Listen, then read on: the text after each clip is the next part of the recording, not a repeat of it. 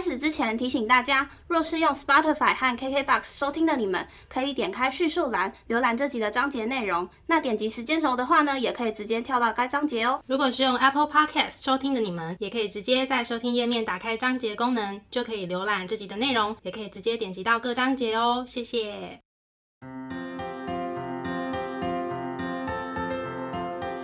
欢迎收听 A M P M 交换日记，我们来聊天。好哦。Hello，我是 A。我是 Milly，那我们今天聊什么呢？我们今天就来聊聊那些我们在国外生活的时候呢，我们觉得最不适应、最不适应的那些事情。然后还有在国外生活的时候，我们有没有哪些个人的习惯因此改变了？没错，嗯，你先来分享看看吧。不适应的是呢，因为我之前去爱尔兰嘛，因为我不知道哎、我听到的，像我在语言学校遇到的同学，大部分来自欧洲国家，他们讲话都是英式口音、居多，哦嗯。有有些有他们自己国家的口音，嗯嗯嗯。可是我是说像，呃一些，因为像有些英国的英文跟美国的英文连拼法都不一样嘛，哦，嗯，对，然后他们都是学英文，英式英他们文。都学英式英文，嗯，对，然后呃我从小到大都学美式的，嗯所以那时候我就有一点我也不适应，那爱尔兰当地也是英式英文。对。然后再来就是我刚刚讲的，来自不同国家的同学，你就会听到各国的口音。对意大利有意大利朋友的口音，然后哎还有什么哪里？法国有法国的口音。哦对对就我觉得这是一个很有趣，但是也有一点头脑要转一下的过程。对，因为你听原本我们可能什么教学 CD 里面听的英文就已经有一点吃力了，刚到的时候啦。嗯，你可能还要去适应各国同学他们不同的腔调，或者是重音，或者是嗯说话的方式，这时候你反而听台湾人讲英文是最清楚，对台式英文台式英文 赞，我现在在开会也是这样。哦，各国口音真的要疯掉！哎、一到台湾人讲说，哦，清清楚楚，清清楚楚。大部分的人是用差不多的模式学习的。对，这也是我觉得蛮需要适应一段时间的事情。我也可以说，我甚至到走之前都没有到非常的适应，但是其实听久是真的会听得越来越懂的，哦真的蛮明显。就是一开始他在讲这些话，你真的听不懂他到底在讲什么，可是听了大概两三个月过去，你好像就大概可以猜到他在讲什么。但前提是不是你要跟那个同学有机会是有办法再次相处或聊天？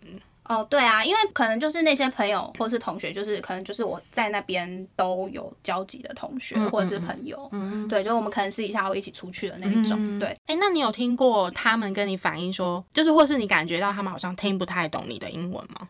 我没有什么印象哎，我不确定是他们没有还是他们有没跟我反映，我不知道。或是他们嗯，I don't care。或是他们其实听了懂，哦因为有些因为好，我先说英文的听说读写，我本人听是最烂，哦，对，所以再加上各国口音的时候，我就会更困扰。嗯嗯，对，但是其实真的听久，你会抓到他在讲什么。嗯我觉得是一定会进步的啦。嗯，真的，我觉得很很有很有明显的差别。嗯当你自己在那个环境里面，我觉得听跟说是会突飞猛进。有没有到突飞猛进，我是不确定。我说我自己，嗯对，但是我觉得至少在听别人的东西的时候，我是会比较听得懂的啦。嗯然后再来就是一样各国的文法，哦，我文就是因为你知道像，呃，好像是西班牙，就是如果他的母语是西班牙的，或者是意大利还是哪里的几个国家，他们其实呃，他们学英文学很快，是因为他们有些字基本上是从他们的母语翻过去的，哦，所以他们会很多很艰深的字。嗯可是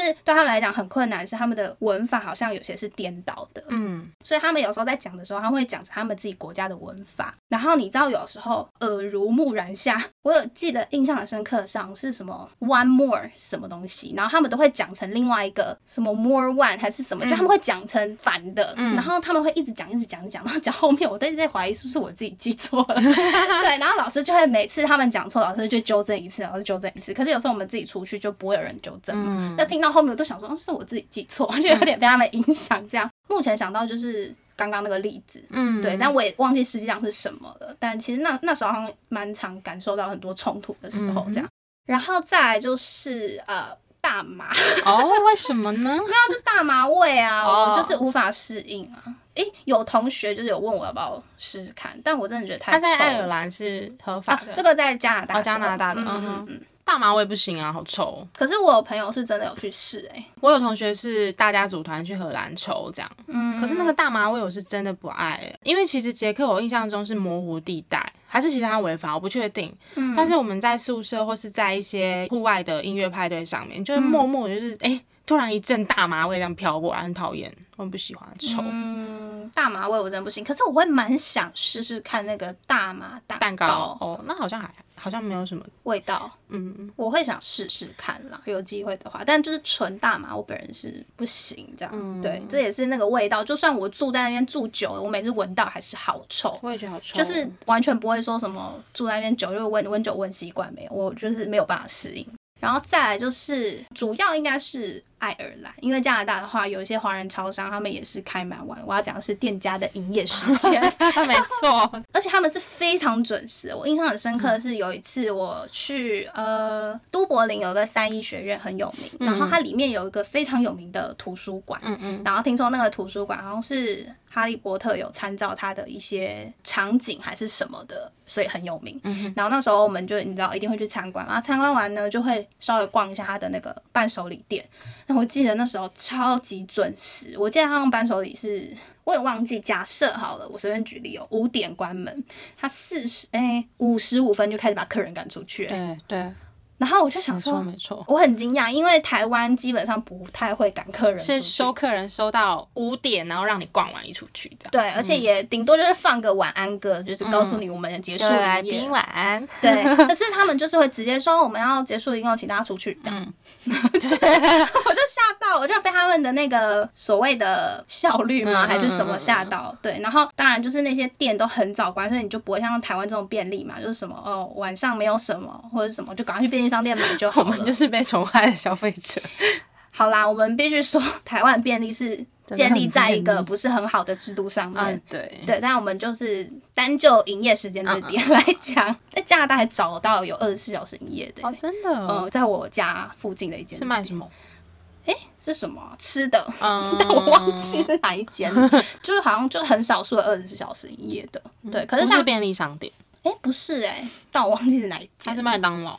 不是麦当劳，可是也是类似那种连锁店。嗯对，但是在爱尔兰基本上应该是没有看过，而且我住的地方又不是市区，我在爱尔兰是住在那种小郊区，我 就是还有印象哎，对，是住宅区的那种。然后基本上，如果我要补货，真的就是要就是提早到市区，因为他们又会很早关门嘛，嗯就跟台湾的生活模式不太一样。嗯。但是这种东西呢，也是就是习惯就好啦。哎，你这么一说，我突然想到捷克的公车好像用营业的蛮晚的耶，是哦，嗯你的蛮晚是是不是十一二点还有啊？哦，真的哦，嗯，那那我有印象中，我们到了很晚很晚，还就是喝完酒回回宿舍。哦。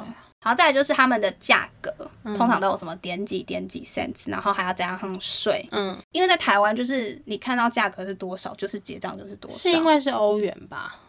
嗯没有在加拿大也是啊，加拿大也是哦。对啊嗯，就是各国的好像就不太像日本，不是也是会要在加点几点几？没有，我说点几点哦，点几嗯点几，加拿大也是啊。是哦，嗯，然后以前人家都会说，哦，如果你想要知道多少钱的话，你就是可以有个什么网站，然后就输入这个价格，然后还帮你算好加税之后是多少钱。嗯嗯如果你要确认这个到底你结账会要付多少钱钱的话，嗯然后这一开始一个礼拜到后面就算了啦，就是我们都算未税价。对，就是他他结完多少我就给他多少，嗯我也懒得去算到底我要那个，因为到后面我们都是刷卡。嗯之前一开始还要有现金的时候，然后你就很害怕别人在等你，嗯嗯嗯所以你希望，我希望 可以先算好那个钱，嗯所以我就会自己那边按按按说，哦好，所以这样总共到底我是实际上要付多少钱？嗯自从我有卡之后，我就随便卡上去刷，刷多少钱就多少钱。嗯，对，这也是蛮蛮不适应的事情，我觉得。嗯，然后再来就是呃，因为你知道我是一个很喜欢看剧的人，嗯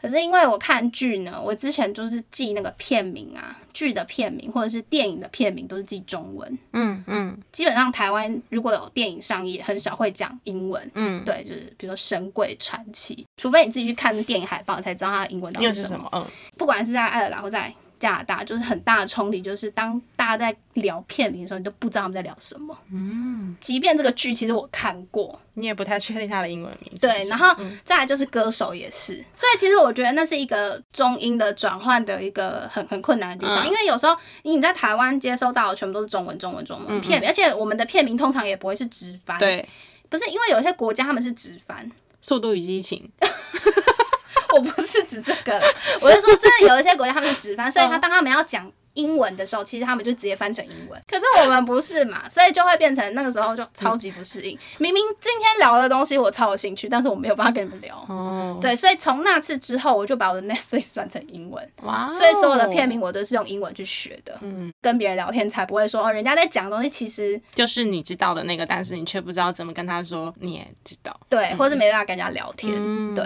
那时候真的很冲击哎，发现哇，我每一个我都看过，但我完全不知道它的英文是。哎，你最喜欢看的剧是什么？嗯，《怪奇物语 》怪奇物语的英文是什就？Stranger Things 啊。怪奇物语，嗯，我觉得中文翻的蛮好我也觉得蛮好的，对对对对嗯最后一个，各位快结束了，就是数字。嗯，你知道，我觉得其实数字很难呢、嗯用英文真的哦，就是像我不是说什么 one two three four five，你说几几千几百块，对，，或者是你今天要讲你的手机号码的时候，我觉得很难，嗯，就是你要很顺的讲出来的时候，哦。因为它不是一个，它就是跟你原本既定的那个数字是完全不同的字，哦对。而且你到国外还会有新的手机号码，对，就其实我刚刚讲的是这个，就是其实，在国外我们不会那个，就是求一个网路而已，我们不会去打给自己，或是用那个来联络。对，或者是你的银行账户或者是什么，你要去告诉人家一串数字的时候，然后用英文讲的时候，其实我觉得有点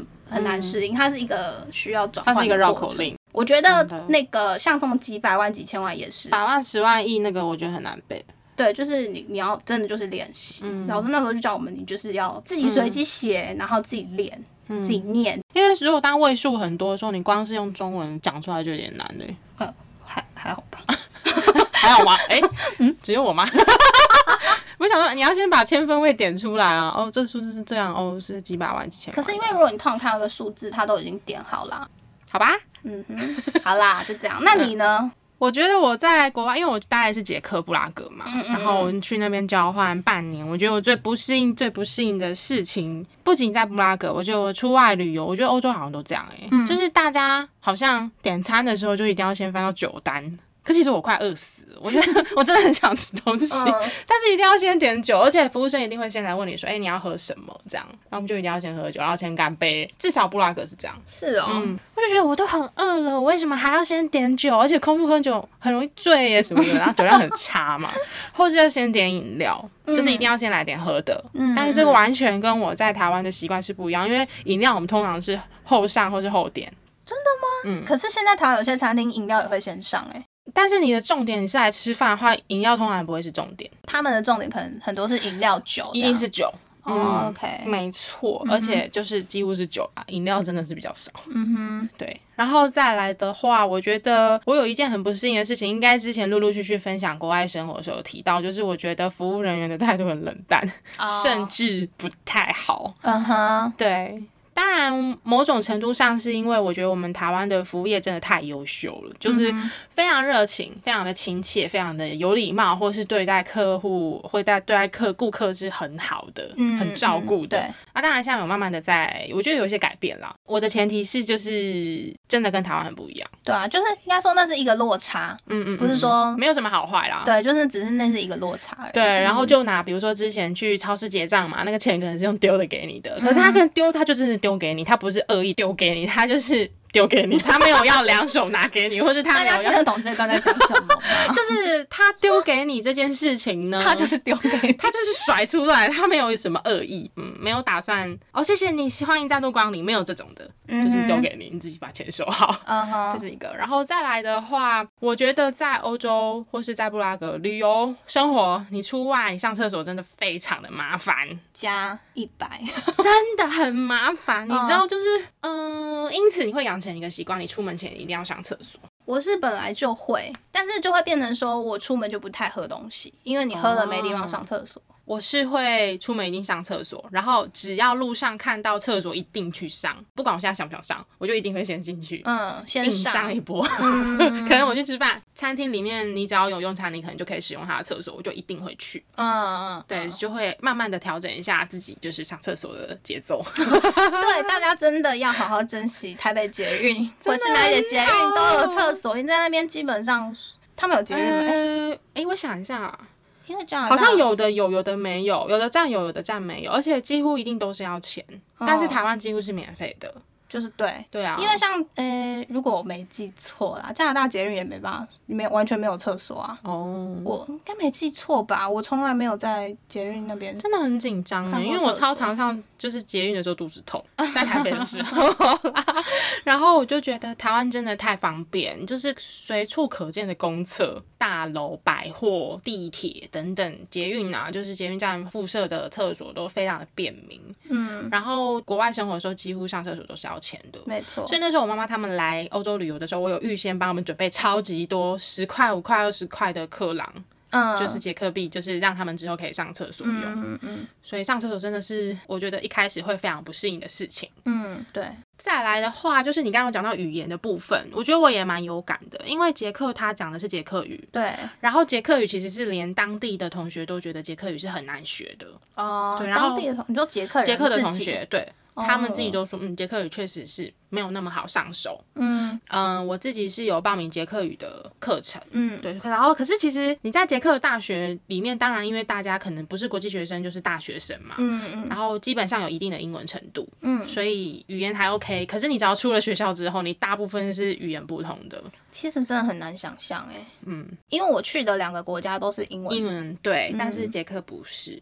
就是年轻人 OK，但是比较长辈店家有的甚至是没有办法用英文沟通。哇好难想象对，哦。所以那时候我去伦敦就觉得天呐，豁然开朗，我什么都看得懂，什么都听得懂，然后呃 也不知道什么都听得懂了，没那么浮夸，但是就是你你知道他在说什么，然后你你要去揣测一下也 OK，可是杰克真的是没办法揣测的，嗯，嗯真的很难。对啊，而且是那种基本什么再见。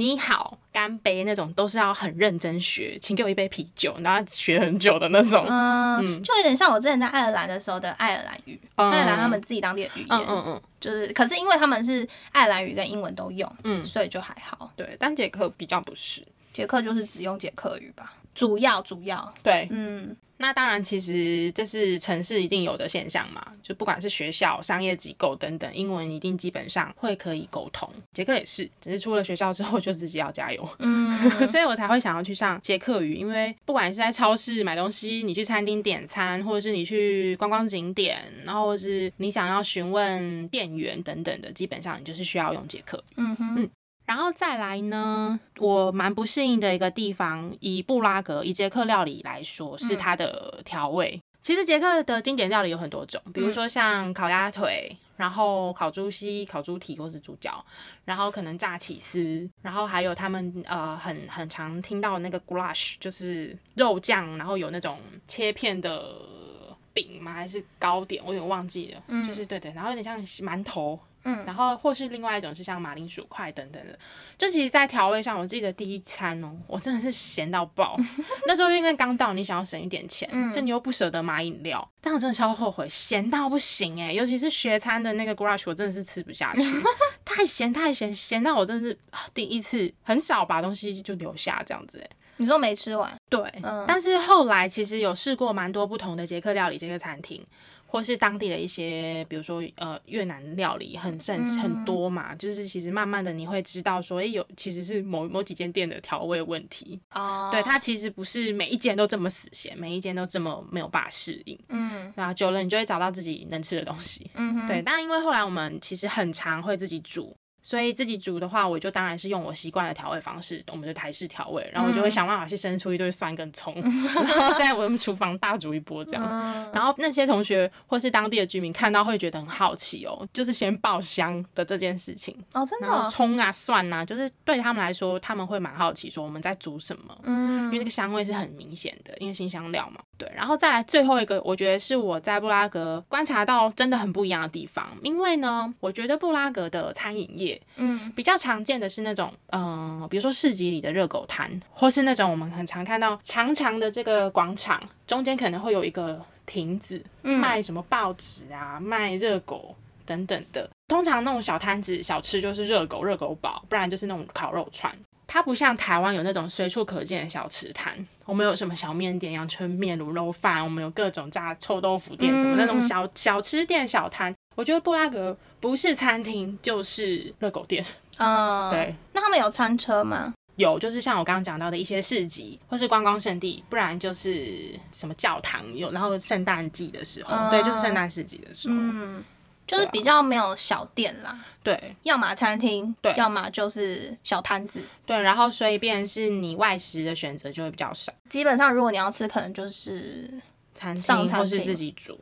嗯嗯，所以其实，在布拉格生活，我觉得如果都是外食的话，消费会蛮高的，自己煮真的是省蛮多的。嗯，OK，这大概是我比较没有办法适应的地方。嗯哼，那当然，我们随着住在国外一段时间，一定会被当地的一些，不管是间接或是直接影响到我们自己生活习惯的改变。嗯你有没有什么就是你回想起来你被改变的习惯？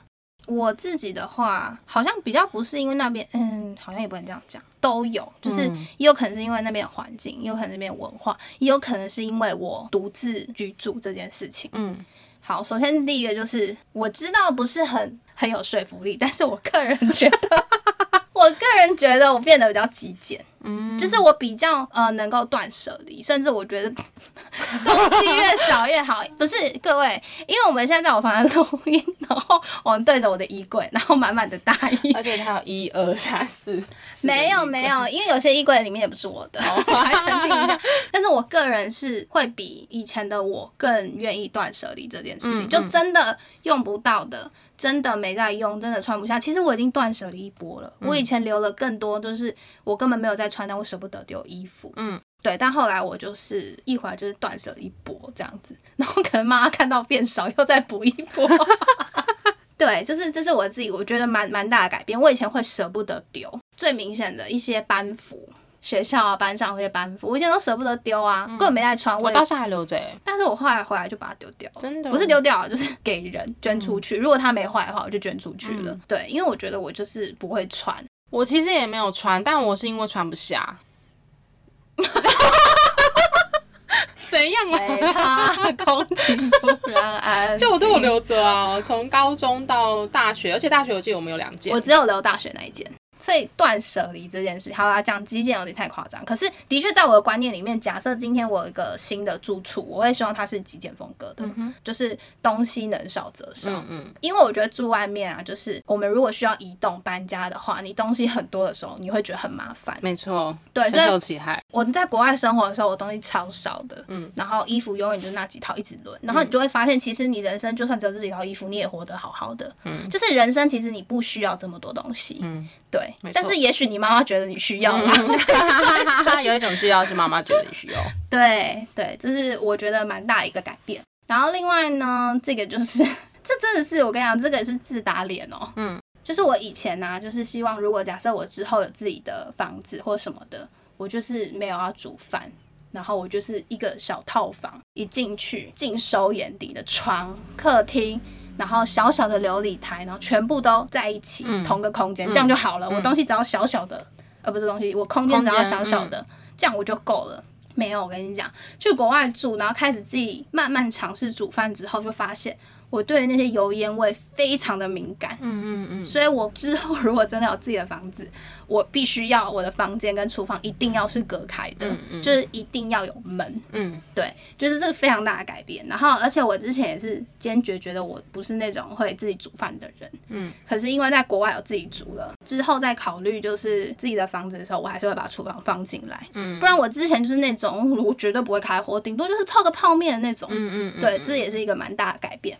真的 是，自打脸，我真的很需要隔开，我真的没有办法接受，就是油烟味跑进我的房间，对，尤其是床，对，真的不行。然后再来就是学英文这件事情，嗯就是我之前的学英文方式，应该大部分人都是这样啊。台湾生长的小朋友就是用中文去学英文嘛，对，对。但是其实老师给我们观念是说，你应该用英文去学英文。嗯所以像在查字典的时候呢，你应该是用英字典，而不是中英字典。嗯嗯嗯你要用英文去了解英文，所以这也算是我一个蛮大的改变。呃，我手机界面是本来就英文，可是除非是一些比较像什么银行的那种，如果是台湾自己银行账户的 app，我当然是中文。嗯嗯，那在那边的你也没得选，你只能是英文。对，对，我是说就是比较不会有出错的，像娱乐性质很高的 YouTube 啦，或者是什么，我就全部改成英文。因为其实就是这样，你看久了，你有一天要用这个字的时候，你就会突然发现你好像会，那是因为你看久了。嗯嗯，对，接下来是下一个，就是我的穿衣风格，我觉得变很多。你知道我以前 就是那种，我是很爱穿长版，然后配一个内搭裤啊，嗯或者是紧身裤的那种，嗯就紧，因为我就很想把大腿盖住，大腿很粗。可是到爱尔兰之后，就发现他们超爱穿短版，嗯或者是至少不是盖到屁股底下以下的衣服。我知道台湾也流行短版，但是我在台湾就是没有这种感觉。但是我在国外看别人穿短版，我就觉得哇，他们穿起来腿很长诶、我也不知道怎么讲，好像在这两个国家看他们穿衣服，会觉得他们其实没有那么的在意，可能哪里比较粗。哪里比较怎么样？他们想穿什么就穿什没么，错，有一点点改变我自己的风格。当然，我不免俗的还是会想要遮一下，就是粗的地方就是盖住，可是就没有像以前那么执着，就是说一定要穿怎么样，然后把东西都遮住之类的。嗯。对，所以我觉得最嗯明显的穿衣风格是在欧洲，他们很不要讲欧洲啦，因为我去的地方毕竟不是全部。嗯讲比如说布拉格嗯或是伦敦、法国几个国家好了。嗯我比较有印象的几个城市，他们里面其实好像还好，但是外面一定会配一件很有质感的大衣。哦是我自己的观察，冬天啦，当然是冬天的时候然后布拉格，你知道当地人应该是说捷克人，这是他们自己介绍的哦、就是介绍文化的时候，他们有讲到说冬天的时候他们会穿袜子配拖鞋，这是一个文化特征。哦，我是也有这样做，嗯。对我觉得有时候穿衣真的会，有时候会，因为你在国外生活一段时间，会有一点被影响。啊，然后我想起来了，我去布达佩斯泡温泉的时候，我的泳衣真的是全场保守到不行的一套。那他们是怎样穿比基尼哦？对，无论身材胖瘦，通通都是比基尼。我觉得很明显，他们对身材其实真的没有这么的一定要怎么样才是美可以或是瘦还是怎么样？对嗯嗯嗯，就是他们觉得反正我没有影响到别人就好。因为像我以前会觉得，如果我穿短版再配一个贴身的裤子，我就觉得屁股就很大啊，大腿就很粗啊，不想露出来，所以我才选择穿长版的嘛。嗯可是真的到那边之后，我在那边可能也我觉得在那边也会觉得比发较没包 袱。不是最粗的，我就觉得其实大家都这样穿，然后好像也没有人会看你怎么样，而且我觉得在国外会有一种放下任何包袱的感觉，因为你到一个没有人认识你的地方，所以我在那边我也会这样穿。但是我回台湾，就是还是会把衣服就是再穿低一点点，把最粗的地方盖起来。嗯可是就没有像以前真的那么的执着，一定要怎么样。少盖两公分。嗯，可能三点五公分。OK，对，然后再最后一个，它不算是改变啦，可是我还蛮想分享是，就是有时候在看一些旅游的 vlog，如果他刚好是去你去过的城市拍的时候，嗯，你就会非常的有感。没错。像之前看 vlog 就只会觉得说，好，这样也是改变。就是之前看 vlog 就觉得，嗯，这个地方好漂亮哦。但是如果他今天拍的地方是你在那边居住很久，你就觉得，哇，对我就是在这边，怎么怎么那么熟悉啊？对，就是那面墙啊，就是那个招牌。好啊，这样也是改变，它是改。变啊。对，所以我看 vlog 的时候，就是，但是就是可能仅限于某一些你曾经去过的地方的主题。对，嗯哎、大家应该知道 Twice 是谁吧嗯？T.T. 对，然后他们有一首歌叫什么吧。啊，然后我是到加拿大吗？哦，我后来才发现，原来那首歌的 MV 全部都是在温哥华拍的，而且有一面墙。反正那面墙是我每天经走路去我的学校都会经过，但是我就是没有把它放在眼里。结果人家拍 MV 在那边拍，就是一个彩色很缤纷的一个墙。嗯，应该说，我有一次是无意间，没有把它放在眼里。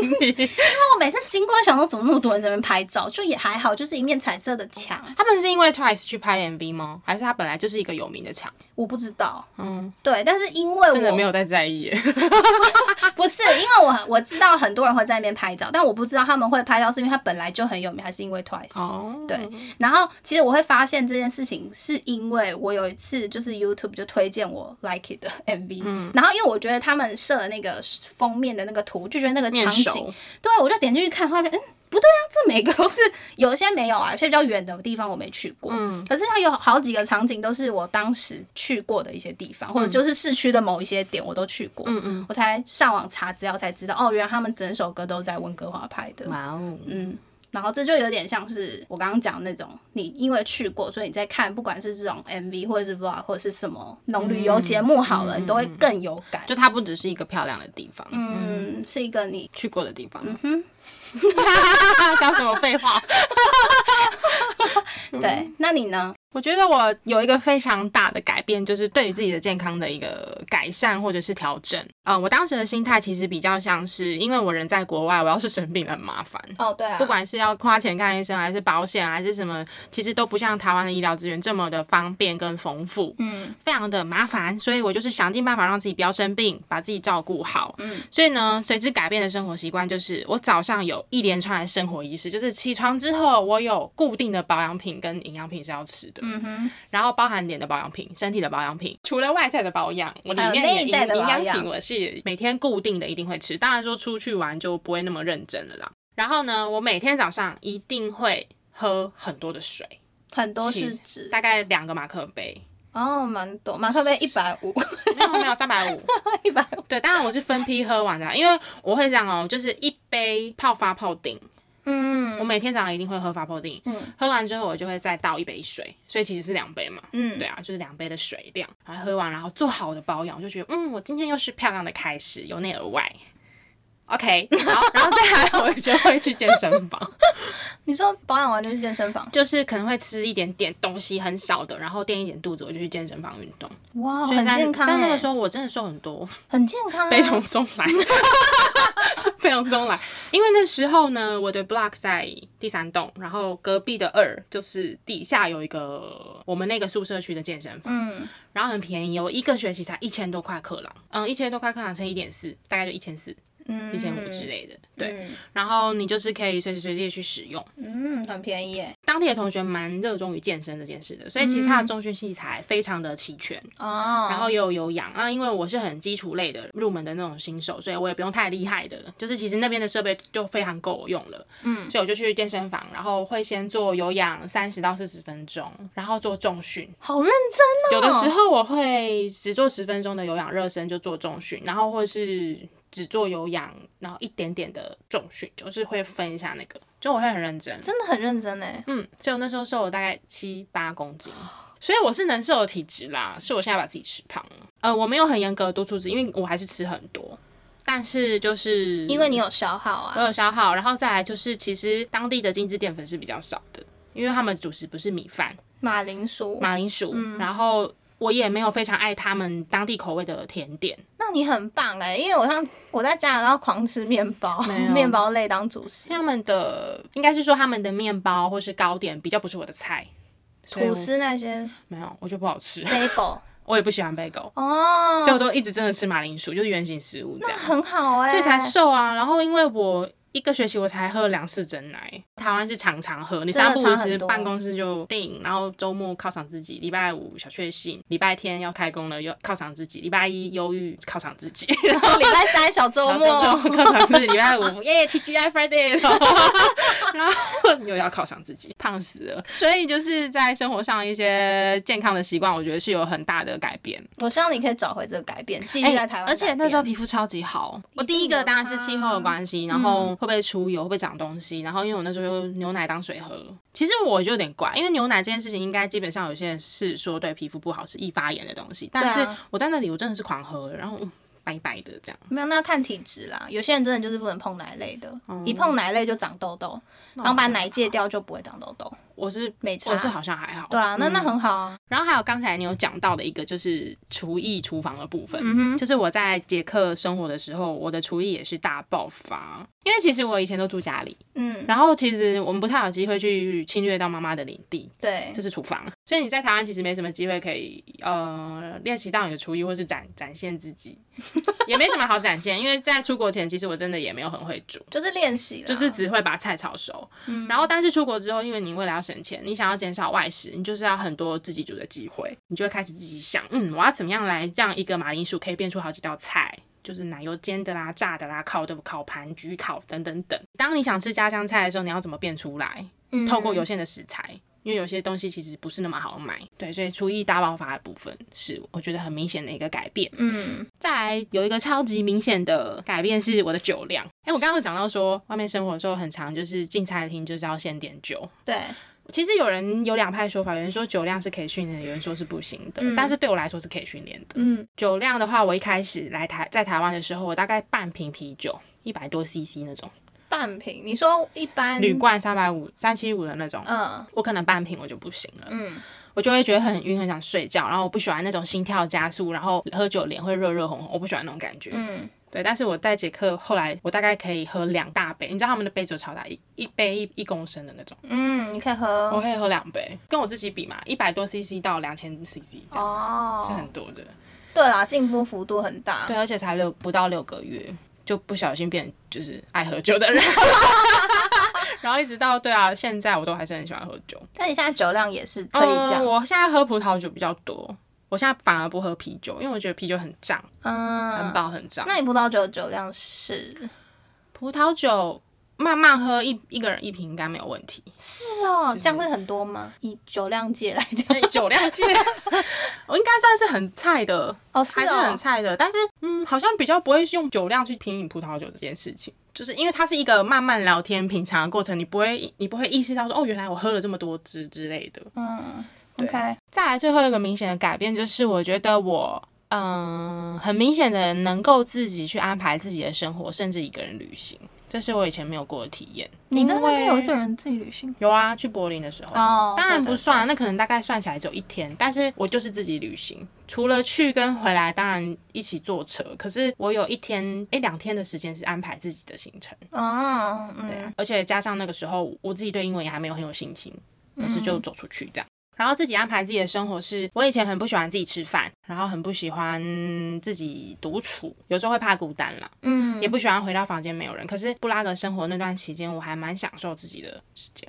对，然后那时候就是经过大概五个月自己的在国外生活的时间，你会变得很多时间你要想办法自己去安排，然后自己去解决很多你生活中遇到的问题，甚至你自己去旅行。那旅行当中你要怎么去为自己拍照留念，帮自己买票，帮自己注意自己的人身安全等等，嗯，都是很大的成长哦。没错。所以人家说，其实就是你去国外生活一段时间，会变得比较独立，是真的是真的，嗯，是真的，因为我其实本来就是一个很能一个人的人，嗯所以我可能就是就独处或是一个人旅行这件事情，在我身上没有到非常大的改变，因为我本来就可以这样。可是如果是你的话，就可以看到那个嗯，不一样的改变。但是我没有很喜欢自己旅行。但我是说可以啦，对我是说可以的可以，对啊对。其实我觉得我们在国外生活一段时间，无论是刚去的时候感受到一些落差而产生不适应，或者是呃你住久了反而有一些习惯是因为当地的生活或是文化被改变，我觉得这应该都是呃有在国外居住一段时间的朋友听众们会很有感的。没错，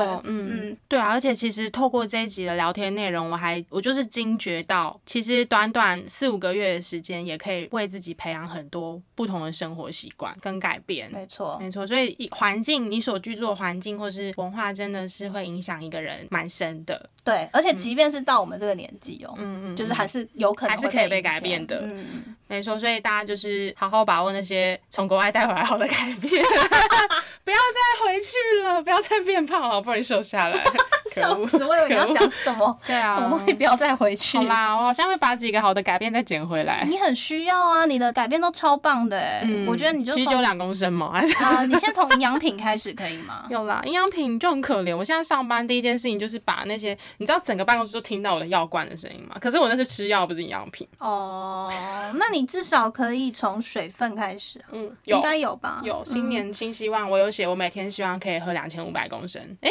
两千五百 CC 啦。